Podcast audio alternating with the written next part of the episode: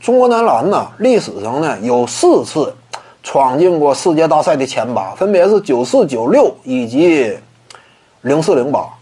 九四、九六呢，那会儿啊，那就老一发的。说实话，严格来讲，老一发的呢，因为缺乏那种真正的世界级别的顶尖，呃，攻坚支柱，对不对？你就包括当年王治郅也是，场均也就十分出头。九六年亚特兰大嘛，场均十一分嘛，能强到哪去？也不是说那么特别的出类拔萃呗。那跟姚明这种层次的当家支柱不在一个级别，所以呢，九四、九六你很难说他最强，对不对？你球队老大嘛决定的，这就好像什么一支球队啊，我领袖是詹姆斯，另一支球队是呃库兹马，这个差距你立刻就能看出来，到底季后赛谁强？你老大就这个实力，那你整体层次能高到哪儿去？对不对？有点类似，所以呢，肯定还得是零四零八这两届拔一下。那零八呢，考虑到当时啊，易建联。亚洲男篮历史第二人，对不对？整体成就仅次于姚明，远远甩开什么哈达迪之流，对不对？哈达迪在 NBA 纯龙套嘛，易建联远远甩开他。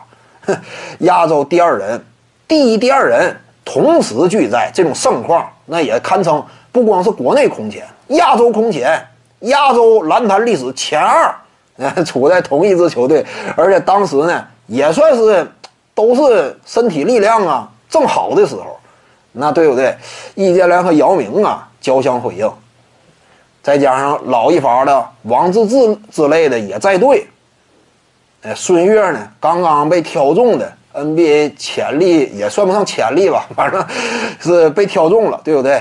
当时的牌面可以说最为整齐，阵容也最为豪华。零八年的中国男篮呢，可以说差不多是亚洲最强阵容。你别说中国最强阵容，亚洲最强阵容差不多。你说当年，两二零一零年之后的伊朗啊，老大爷无外乎就是个哈达迪。我之前谈没谈过哈达迪呀？灰熊队都从未拿正眼看过他，就在灰熊队阵容当中呢，可以说一直挺窝火、挺受气的，不被重视。当时他的那种队内位置嘛，不像易建联刚进入 NBA 的时候也是备受期待，对不对？冉冉上升，当时的感觉，哈达迪从未被重视。你这么一位人物，他领军的伊朗队能强到哪去？对不对？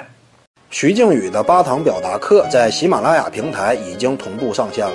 各位观众要是有兴趣的话呢，可以点击进入到我的个人主页当中，在专辑页面下您就可以找到它了。